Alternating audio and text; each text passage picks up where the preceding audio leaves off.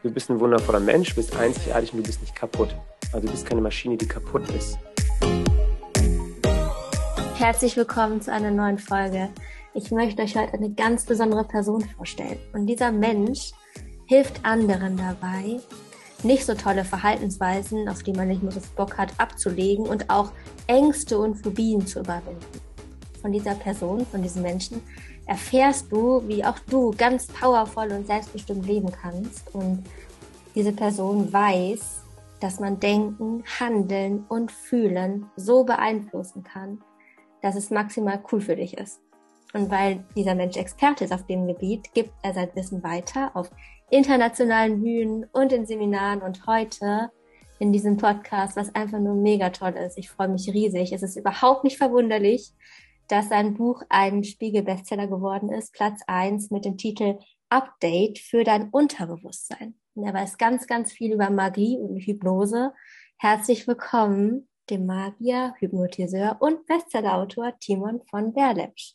Total cool. Vielen Dank für diese tolle, tolle Ansage. Begrüßung. Ich bin so froh, dass du da bist. Es ist einfach cool. Auch das Vorgespräch war schon total ja, vielversprechend und ich glaube, dass einfach ein ganz toller Austausch wird. Timon, ja, habe ich, irgendwas, hab ich irgendwas vergessen? Erstmal. Nein, ich bin total zufrieden, was du gesagt hast. Was total spannend ist, glaube ich, auch für Jüngere. Wie ging es dir denn persönlich als Teenager? Ich meine, jetzt bist du ja schon wirklich ja, total erfahren in ganz vielen Gebieten. Wie ist es dir so ergangen in der Schulzeit? Also ich habe die Schule abgrundtief gehasst. Oh ich fand es furchtbar. Ja, ich fand die Schule ganz furchtbar. Ich fand das frühe Aufstehen furchtbar.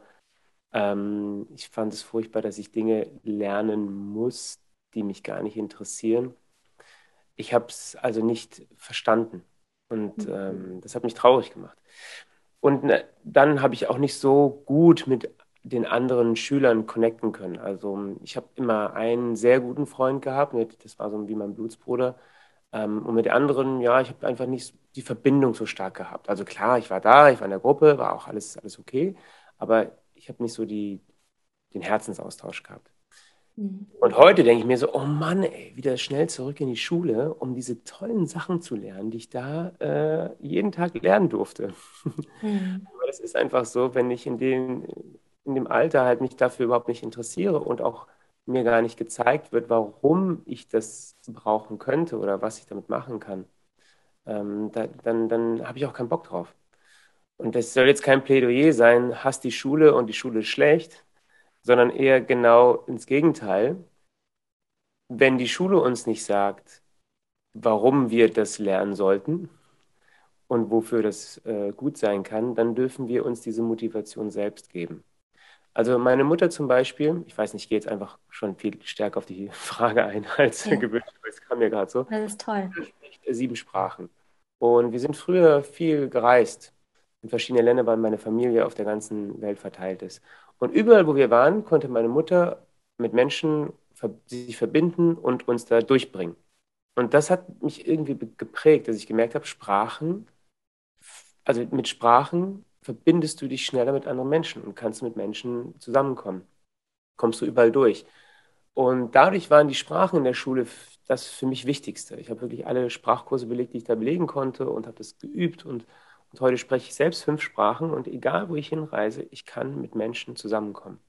Also das war so meine Motivation und für den Rest habe ich einfach nicht so eine starke Motivation gesehen. Mhm. Und hm, die Schlussfolgerung ist eben nicht zu sagen, okay, ich habe keinen Bock auf Mathe, ich habe keinen Bock auf Erdkunde, also lasse ich es einfach, sondern immer den Spiel, das Spiel und die Neugierde zu finden, was in meinem Leben könnte mich interessieren, worauf habe ich Bock und wie kann ich mir die Motivation und den Spaß in diesen Fächern holen. Was, was kann ich damit am Ende tun, was mir Spaß macht? Weil es ist unsere Aufgabe, in diesem System, in dem wir uns befinden, eben die Motivation zu finden. Das ist das, was wir tun können. Alles andere ist eben erst einmal von oben diktiert. Ja, sonst müssten wir halt entweder auswandern in, in, ein anderes Land, andere Schulsysteme oder eben wirklich ein anderes Schulsystem. Gut, das können wir tun. Aber wenn wir das nicht tun, innerhalb dieses Systems das finden, warum mir das Bock machen könnte, die Neugierde zu, bei mir zu, zu entfachen. Ich habe gerade eben schon gesagt, ich finde, du wärst ein super cooler Lehrer. Auch mhm. gerade, also das allein schon, Das ist einfach schon der Motivationstraining hier. Und Lehrer bist du jetzt in Bezug auf Erdkunde und Mathe natürlich weniger, aber dafür dann für dein Spezialgebiet. Und ich steigen jetzt einfach mal ein in diese drei Bereiche, die ich mir überlegt habe. Einmal geht's, wir starten einfach mal mit dem täglichen Blockbuster, in dem wir uns befinden, denn tatsächlich ist es so, dass wir uns alle ständig im Alltag hypnotisieren oder hypnotisiert werden. Und vielleicht fangen wir mal an mit diesem Hypnose-Wort, dieses Stichwort mhm. Hypnose. Was äh, macht das mit den Menschen, wenn sie überhaupt Hypnose hören? Ja, also meine Erfahrung ist, dass 90 Prozent davon erstmal ähm, davor Angst haben oder ablehnend sind, weil sie eben nur die Bilder aus Hollywood-Filmen kennen, in denen Menschen willenlos gemacht werden, oder eben in der Showhypnose in denen Menschen lustige Sachen machen, die von außen peinlich aussehen. Das verbinden wir mit Hypnose. Und meine Leidenschaft ist oder mein Anliegen ist es, den Menschen klarzumachen, was dabei im Gehirn passiert. Also, dass diese, dass man auf der Bühne jemanden dazu bringen kann, diese lustigen Sachen zu machen, das ist eine Sache. Aber warum geht das und was passiert dabei im Gehirn und wie können wir davon lernen? Das ist meine Mission. Denn wenn wir nur sagen, oh Gott, der macht ja lustige Sachen oder ähm, das, das sieht aus wie Kontrollverlust und es dabei belassen, dann öffnen wir uns nicht dieser wahnsinnig faszinierenden Welt und diesem Wunder. Und ich bezeichne es wirklich als Wunder, weil ich eben schon auch Wunder damit erlebt habe. Also wenn wir uns das Wort Hypnose angucken, denken wir an diese Zustände, aber für mich ist Hypnose ein Wort für einen, einen Vorgang. Ein Vorgang, der in unserem Gehirn ständig passiert, so wie das Atmen. Also wir können uns Hypnose überhaupt nicht entziehen, weil es ein natürlicher Vorgang unseres Gehirns ist. Und da fange ich erstmal ganz leicht an. Unser Gehirn kann nicht unterscheiden, ob wir uns etwas nur vorstellen oder ob das, was wir uns vorstellen, wirklich passiert. Also ob wir uns vorstellen, dass, sagen wir mal, jetzt was ganz Krasses, äh, jemand in unserem Leben stirbt oder ob das wirklich passiert, ist für das Gehirn erst einmal dasselbe. Oder wenn ich mir vorstelle, dass ich fliegen muss, wenn ich eine Flugangst habe und dann diese Flugangst fühle, ist für das Gehirn genau das gleiche, als wenn ich wirklich im Flugzeug sitzen würde. Die Areale im Gehirn, die getriggert werden, wenn wir uns etwas vorstellen, sind dieselben, als wenn wir es erleben. Und was bedeutet das? Das bedeutet, dass alles, was wir uns vorstellen, unsere, unsere Erfahrung wird, eine wirkliche, echte Erfahrung, als wenn es passieren würde. Und das können wir uns beim Kino angucken. Wir alle wissen, dass Kino nicht echt ist. Wir wissen, dass es nur Schauspieler sind, die nicht wirklich sterben oder äh, die nicht wirklich diese lustigen Sachen machen, was auch immer da passiert. Wir gehen also ins Kino und wir tun so, als ob das echt wäre. Wir stellen es uns also nur vor. Da sind die Bilder, da ist die Musik, ja, da ist das, was da passiert.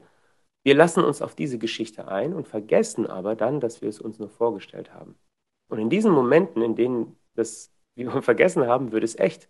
Dann haben wir Herzklopfen, dann haben wir feuchte Hände, dann lachen wir, dann haben wir Angst, dann wird Horror zu was Schlimm dann wird das Drama echt oder eben wie Comedy, weil wir es uns so intensiv vorstellen, dass das Gehirn glaubt, es ist echt. Und dann eben auch echte körperliche und emotionale Reaktionen. So, also das ist die Geist-Körper-Verbindung. Alles, worauf wir unsere Aufmerksamkeit richten, uns intensiv damit beschäftigen, wird eine körperliche und emotionale Reaktion auslösen. Das ist ein natürlicher Vorgang, das, den, den können wir uns nicht entziehen. Ne? Jeder, der mal was ganz Schlimmes erlebt hat, wenn ihr mal da zurückdenkt und euch wirklich da so reinversetzt nochmal, wie das war, wird die gleichen Reaktionen nochmal bekommen. Und jemand, der sich auf etwas freut, was kommt, obwohl es noch gar nicht da ist, der kriegt Herzklopfen und sagt, wow, okay, das wird jetzt bald passieren. Okay, wenn wir also Geist-Körper-Verbindung jetzt uns, äh, uns, vorstellen, dass es da, also was heißt vorstellen, wissen, dass es das gibt, dann ist Hypnose die Methode, dieses System willentlich zu führen. Das heißt, ich mit als Hypnotiseur führe willentlich die Vorstellungskraft, bewusst. Ich rede also mit dir und führe deine Fantasie in eine bestimmte Richtung. So wie es eben auch der Kinofilm macht. Der Regisseur sagt, okay, ich führe dich in Comedy, ich führe dich in Horror, ich führe dich in Drama. Und er weiß genau, wenn der diese Bilder zeigt, dann werden die Zuschauer das fühlen. Und ich als Hypnotiseur weiß auch, wenn ich deine Fantasie gut anspreche und eine bestimmte Richtung führe, dann wirst du das erleben, was du dir intensiv vorstellst. Es funktioniert also nur, wenn du dir das aber auch vorstellst, was ich dir sage. Wenn du dich dagegen wehrst, wenn du dir das nicht vorstellst, wenn du an was anderes denkst, dann wirst du es nicht erleben. Das heißt, Hypnose ist nicht Manipulation gegen den Willen oder Kontrollverlust, sondern Du entscheidest dich dazu, dir die Dinge vorzustellen, die ich dir sage. Ich wollte gerade sagen, das, äh, das hast du auch mal gesagt, in, ich glaube, im Buch steht das sogar, wenn man an der Kinokasse bezahlt, dann gibt man sozusagen irgendwie auch die Erlaubnis, dass man das sich selber sozusagen, ne? Ja. Genau, man gibt die Erlaubnis und sagt, ich gebe jetzt für diese zwei Stunden den Kritiker ab. Der Kritiker, der sagt, hä, ist doch gar nicht echt. Das ist doch nur ein Film. Ich hinterfrage das Ganze nicht mehr. Ich überlege mir auch nicht, wie Matrix das gemacht hat, dass sie da die Wände hochlaufen kann, können. Ich, ich mache das nicht. Und in dem Moment, in dem ich das mache, habe ich keinen Spaß im Film.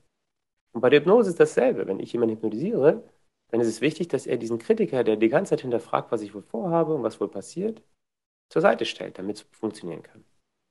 Kannst du das vielleicht mal kurz machen, so eine kleine Übung? Geht das? Ja, wir können es auf jeden Fall machen. Wir können jetzt eine machen, die einfach ein schönes Gefühl äh, verursacht oder eben was äh, wirklich eine körperliche Reaktion hat. Das wird vielleicht nicht jeder dann aber ähm, jeder erreichen, weil eben der Kritiker noch aktiv ist. aber ihr könnt natürlich alles dafür tun. Das heißt, ähm, wir können das jetzt machen und das Wichtige ist, dass jeder, der Zuschauer, äh, der Zuhörer und auch du, alles dafür tun, dass das real wird. Also intensiv vorstellen. Okay?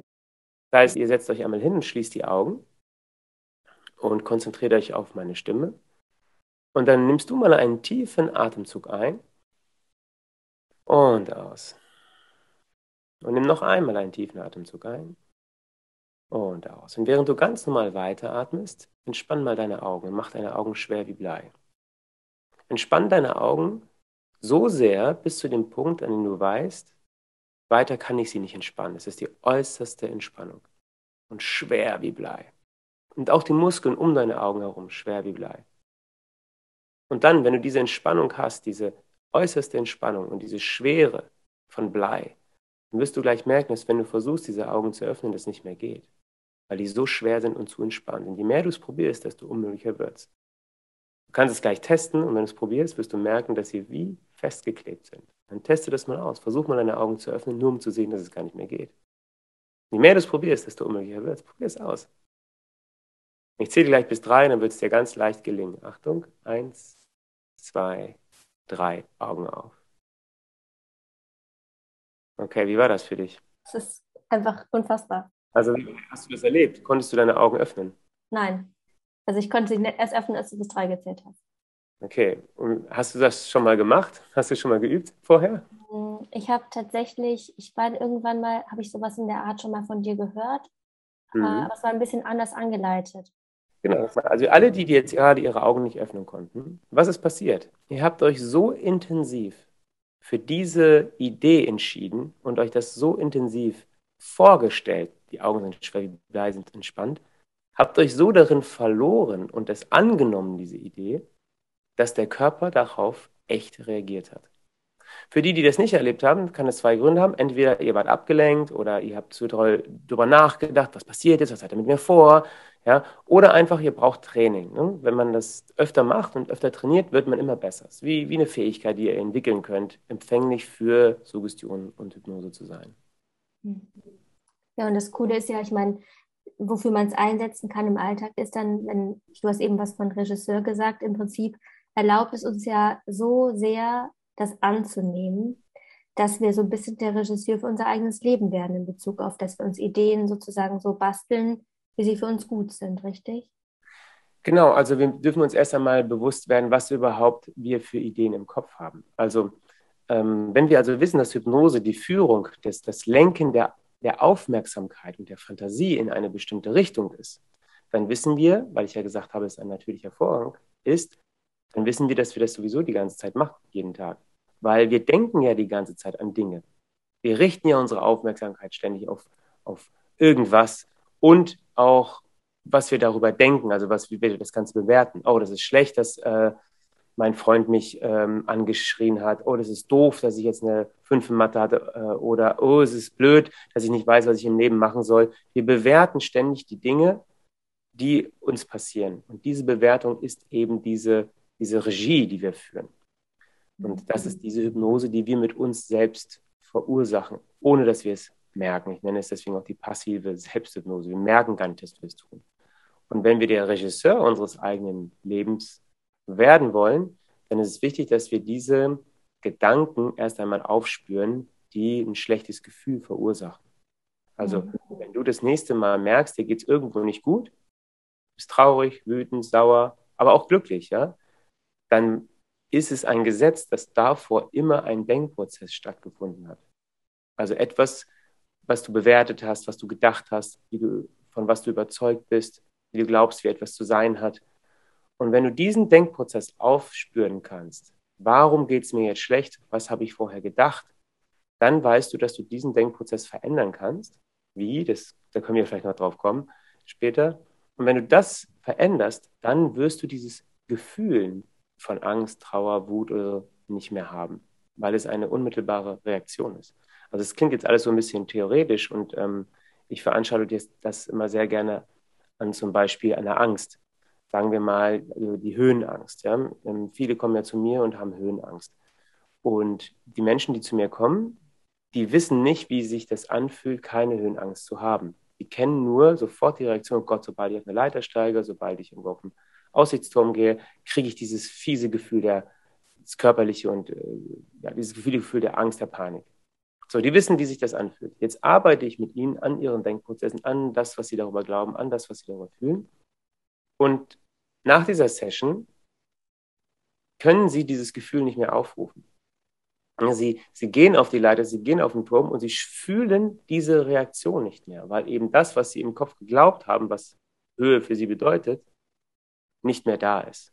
Und das kannst du auf alles anwenden auf, auf alles, auf, auf jedes Gefühl, was du hast, kannst du anwenden, dass du da etwas updatest, was vorher dir nicht gut getan hat. Also du mhm. darfst mir übrigens sagen, wenn ich jetzt zu theoretisch bin und du keine Ahnung hast, was ich damit meine, dann gebe ich dir mehr Beispiele, ja. Ich finde es super, ich finde es cool. Ich, es ist schon, also es ist einfach brillant. Und äh, ganz kurz, bevor wir jetzt, wir gehen einfach mal auch in diese ganz konkreten Beispiele, die du ja alle hast, das weiß ich.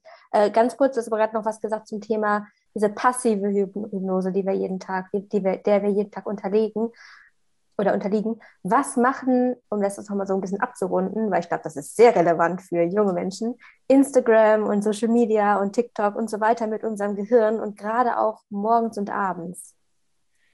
Ja, also darüber könnten wir eine eigene Podcast-Folge machen, was Social Media machen. Also das ist, das ist, das Feld ist jetzt so groß. Ähm, da kann ich erstmal jedem äh, die Netflix-Dokumentation Das Social Media Dilemma, das, das Dilemma mit den sozialen Medien auf Deutsch, empfehlen, wer sich mehr damit beschäftigen müsste, möchte. Aber ich also vielleicht so ein paar Sachen, die dazu, ähm, die dazu passen, sind, dass Social Media wie also eins zu eins vergleichbar äh, sind mit Drogen. Sie machen genauso süchtig wie Drogen. Und wenn jemand sagt, hey, ich würde niemals Drogen nehmen, ich würde mir keine, kein Heroin spritzen oder irgendwas, dann stimmt es nur zum Teil, weil du spritzt dir Social Media oder Internet oder Smartphone. Es wird halt nicht so gemerkt, aber es wird im Gehirn hat es eine gleiche Wirkung. Mm, und es macht eben genauso süchtig und es tut genauso weh, wenn äh, es einem weggenommen wird. Und es verändert auch das Gehirn. Aber jetzt sagen wir mal, was macht es jetzt mit unserem unserem Leben. Es ist ja so, wenn wir Social Media gucken oder Internet, bekommen wir immer eine sofortige Befriedigung.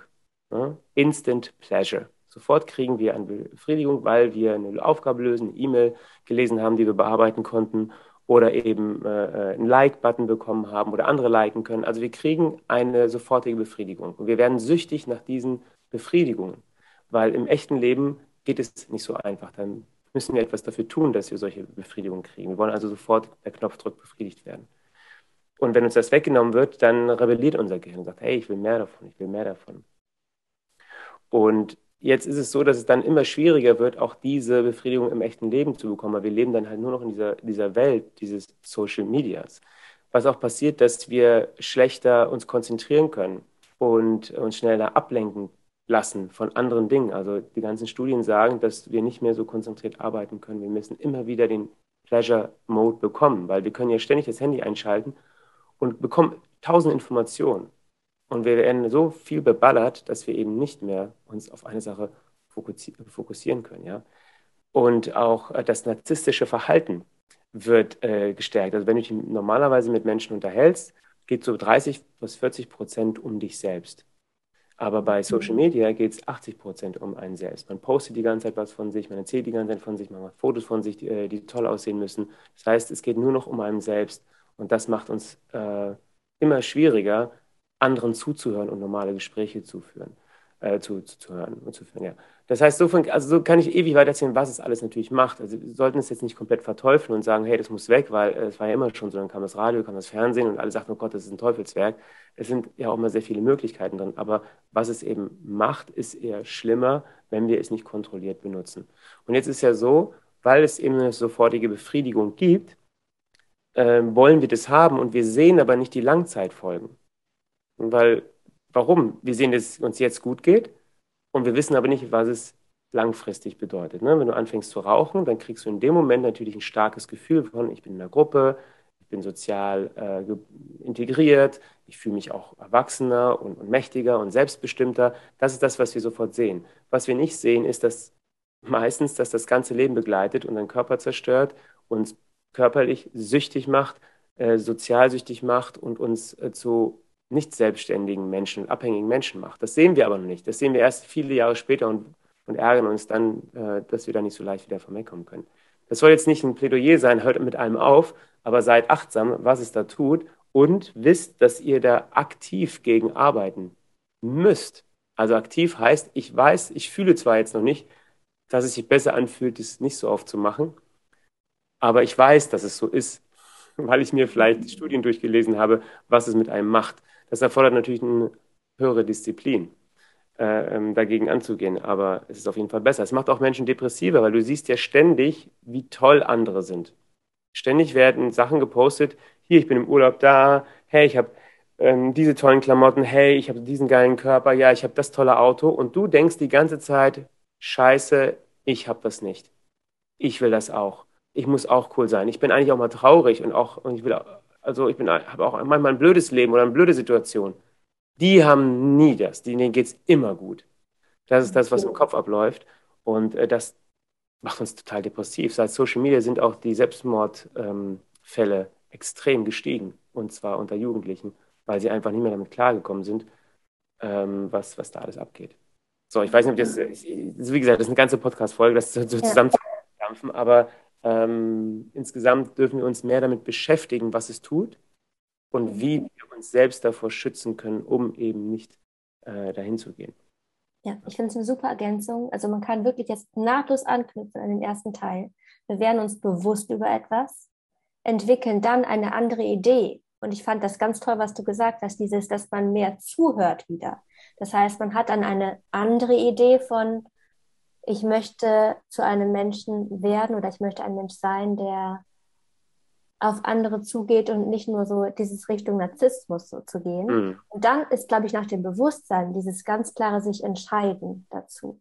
Genau, und, das, das finde ich ja. auch total wichtig. Ja. Ich finde auch, wir können auch diese Verantwortung geben, ähm, in die Hand legen, auch wenn du jetzt erst, weiß nicht, 15, 14 bist, vielleicht vielleicht auch schon jünger, wenn du, wenn du darüber dir Gedanken machst. Aber das Erste ist, was ich immer denke, ist, die Information sollte da sein, was diese Dinge tun.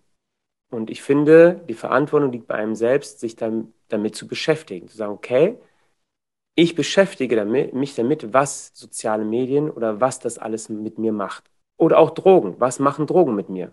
Ich finde, jeder sollte sich damit intensiv beschäftigt haben. Ich finde auch, es sollte richtig Aufklärprogramme geben, was Drogen machen.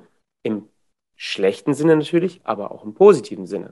Ja, also äh, gibt es ja, gibt's ja auch äh, äh, Studien, was sie machen können, aber eben nicht in der Form, wie es gerade konsumiert wird. So, das heißt, mit allem besch beschäftigen, was es macht, und dann kannst du entscheiden, okay, will ich weiter so machen wie bisher? Will ich dort was reduzieren? Die Entscheidung kannst du nehmen. Dann kannst du dich aber später auch nicht mehr fertig machen und sagen, ja, okay, wusste ich nicht. Und nee, du hast es und jetzt ist deine Entscheidung, was für ein Mensch du sein willst. Und ob du eher den, den leichten Weg gehen willst, des, des, der sofortigen Befriedigung, wenn Dopamin ausgeschüttet wird, wenn du dich auf Social Media aufhältst, weil diese Dinge sind kreiert dafür, um dich süchtig zu machen. Sie, sind, sie, sie sprechen das Gehirn so, also so schlau an, dass du nicht anders kannst. Und willst du das durchschauen? Willst du dich davor schützen? Oder willst du halt weiter abtauchen? Und ja, das ist dann deine auch Entscheidung. Dafür wird dich auch keiner ähm, werten. Das ist dann okay, wie du es machst. Das ist dein Leben. Ja. ja, das ist das Update, was du ja anbietest, dass man sich selber updaten kann, wenn man aktiv sich selber ja, hinterfragt und dann auch bestimmte Dinge einfach anders entscheidet. Und das ist auch der Punkt, da haben wir eben schon so ein bisschen angeteasert, dass manche ja dazu neigen zu sagen, ich bin halt so ängstlich, unbegabt, untalentiert, unmotiviert. Das habe ich gerade eben wieder live erlebt in der Schule. Ja. Mhm. Ähm, aber genauso gut auch umgekehrt. Also, dass einige sagen, ach, ich bin beliebt, ich bin klug, ich sehe gut aus, ich bin selbstbewusst und dann sich so, so, so auch irgendwie diese Denkmuster sozusagen haben. Ne? Mm, ja, und das Problem ist jetzt, glaube ich, dass sowas ja natürlich auch auf Erfahrung beruht wahrscheinlich. Also es gibt auch ja, SchülerInnen, die dann irgendwie einen Vortrag gehalten haben, sich total blamiert haben und das nie wieder machen, weil sie eben gecheckt haben, oh, ich bin nicht beliebt, ich bin irgendwie nicht gut genug, nicht schlau genug. Und was kann man diesen Personen empfehlen? Also wie kann man jetzt sein eigenes Update so machen bei bestimmten Ideen, die man von sich hat, jetzt mhm. Eigenschaften und ja. Also das Wichtigste, was ich meine, was äh, du verstehen darfst und alle verstehen dürfen, ist erstmal, du bist ein wundervoller Mensch, bist einzigartig und du bist nicht kaputt. Also du bist keine Maschine, die kaputt ist, sondern du hast einfach nur Verhaltensweisen und Reaktionen gelernt.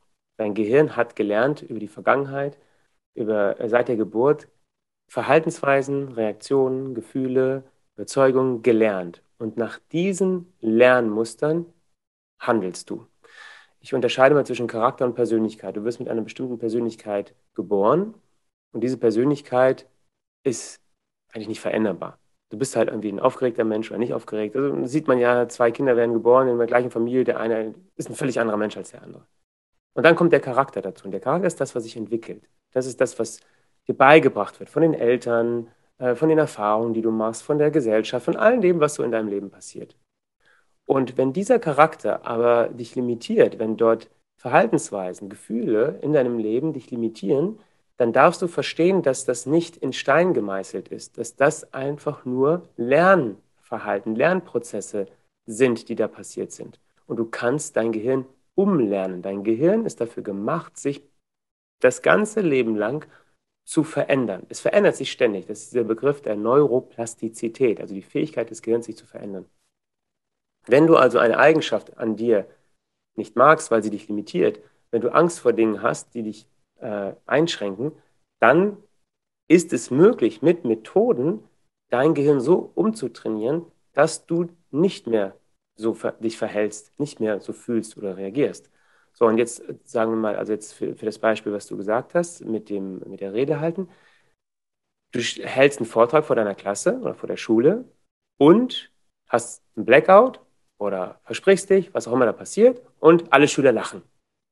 So, und vielleicht kommen noch ein paar, ein paar blöde Sprüche nach dem Vortrag. Jetzt lernst du, oh Gott, wenn ich vor Leuten stehe und was erzähle und mir was schief geht oder ich was nicht richtig sage, dann werde ich ausgelacht. Und das ist das Schlimmste, was einem passieren kann, weil das, der alte Teil unseres Gehirns, der älteste Teil, der sagt, ich muss in der Gruppe bleiben, weil nur in der Gruppe habe ich Schutz. Weil früher, wenn du nicht in der Gruppe warst, nicht beim Stamm, warst du gleich dem Tod ausgeliefert. Da waren so viele Gefahren draußen, das war schwer zu überleben. Du musstest also zur Gruppe im Stamm gehören. Wenn also die Gruppe dich auslacht, dann fühlst du dich total einsam, alleine, ausgestoßen und dann ist Todesgefahr. Bedrohung. Das ist das, was das Gehirn macht. Also das wollen wir vermeiden. Also dein Gehirn lernt, oh Gott, wenn ich die Bühne gehe, werde ich ausgelacht. Und deswegen fühlst du dich völlig unfähig, nochmal auf die Bühne zu gehen und machst und baust diese Überzeugung, ich kann das nicht, ich bin unfähig dazu. Oder du kriegst auch wirklich Panik, wenn jemand spontan sagt, geh mal nach vorne und erzähl was. Das ist aber nur eine körperliche Reaktion von diesem Lernprozess. Und es gibt Methoden, Selbsthypnose, äh, EFT, EMDR oder was für viele Methoden es gibt, um dieses Lernen diese Reaktion, die du gelernt hast auf das Reden vor Leuten, so umzuprogrammieren, dass du diese Reaktion nicht mehr hast.